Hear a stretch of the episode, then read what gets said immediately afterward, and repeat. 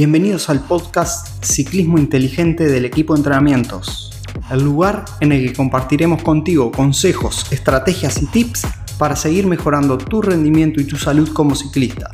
¿Estás listo? Comenzamos.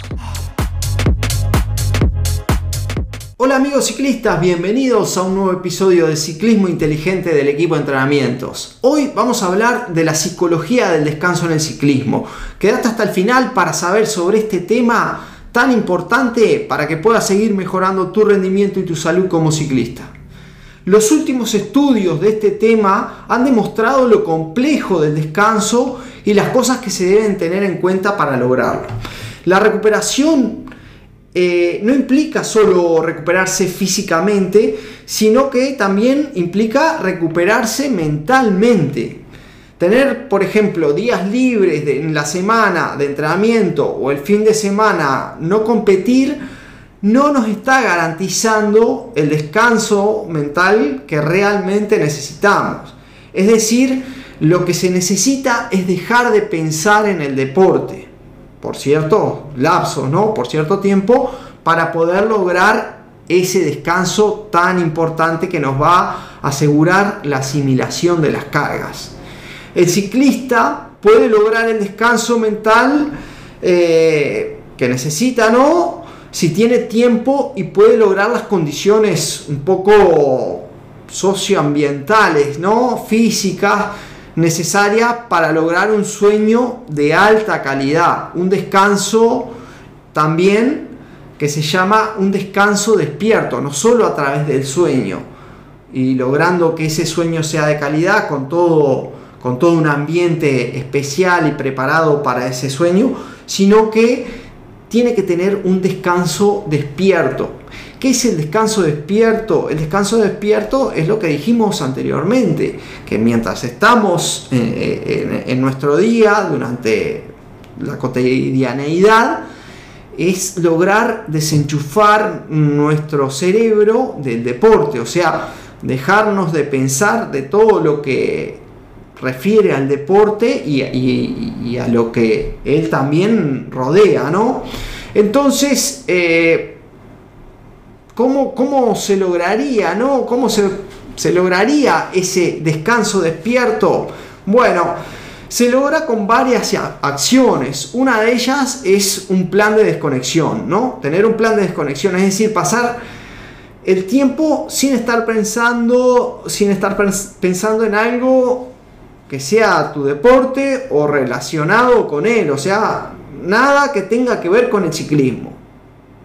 También para lograr ese plan de desconexión podemos recurrir a, una estrategia que se llama eh, buscar una zona tranquila.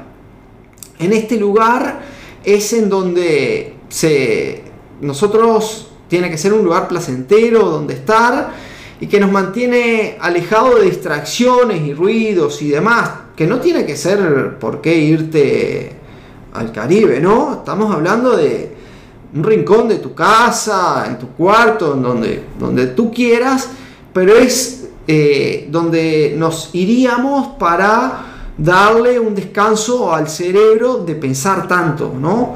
Ese lugar tranquilo que nos gusta estar, en, capaz que en el patio, al sol, sentados, tranquilos. Esa zona tranquila es importante definirla y tenerla para ese plan de desconexión que vamos a realizar. También eh, es necesario programar, digamos, un tiempo propio, ¿no? Un tiempo eh, que va a ayudar a, ese descanso despierto de alta calidad. Este tiempo es un tiempo en el día donde vos te, te decidís, digamos, decís, bueno, yo hoy eh, a las 5 voy a cortar y voy a ir a, mi lugar tranquilo, ¿no? El que hablamos a la zona tranquila y me voy a sentar a, no hacer nada y, o, hacer lo que quieras, pero es un tiempo, ese tiempo vos lo tenés que manejar para hacer este, lo que vos quieras durante ese tiempo.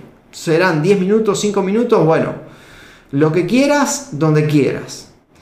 Y Otra cosa que ayuda muchísimo a un descanso despierto, como le venimos diciendo, a esa, a esa desconexión que, nos va a ayudar a, la recuperación, es hacer algo diferente.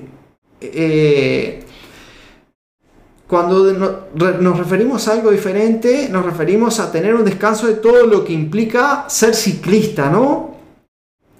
Eh, salir de la misma gente, del mismo gimnasio, del el mismo horario de entrenamiento, de las mismas horas de dormir, de la nutrición, todo.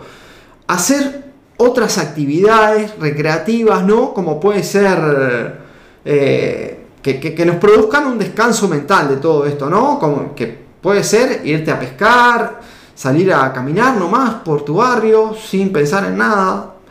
Eh, empezar a ir a clases de, música, tocar un instrumento, ir a un lugar distinto, con gente distinta. Eso te va a dar este, un descanso real. Eh, todas estas cosas que, te dijimos te van a producir una mejor calidad en tu descanso, te van a dar una mejor calidad en tu descanso y, este, y eso va a hacer que vos puedas mejorar tu rendimiento. Todo esto ha sido demostrado por la ciencia en este año, o sea, en el 2022, en estudio de ECLES. Estos son todos tips, digamos, que, da este, este estudio que habla de, estas cosas y que ha hecho que se mejore la calidad de, del descanso, lo cual ha llevado a una mejora del rendimiento. Así que bueno, ya sabes, todo esto Empezá a ponerlo en práctica y vas a ver cómo se notan los cambios. No te olvides que si necesitas, ayuda con tus entrenamientos, podés escribirnos por mensaje de WhatsApp al más 59892347750 para comenzar a trabajar con todo nuestro equipo de profesionales. Muchas gracias como siempre por estar ahí. Compartí este episodio para llegar a más, dale me gusta y te esperamos en el próximo. Nos vemos. Gracias por acompañarnos. Si te ha gustado lo de hoy, dale me gusta, comparte y comenta. Así podremos llegar y ayudar a más ciclistas como tú. Te esperamos en el próximo episodio y hasta entonces nos vemos en las redes.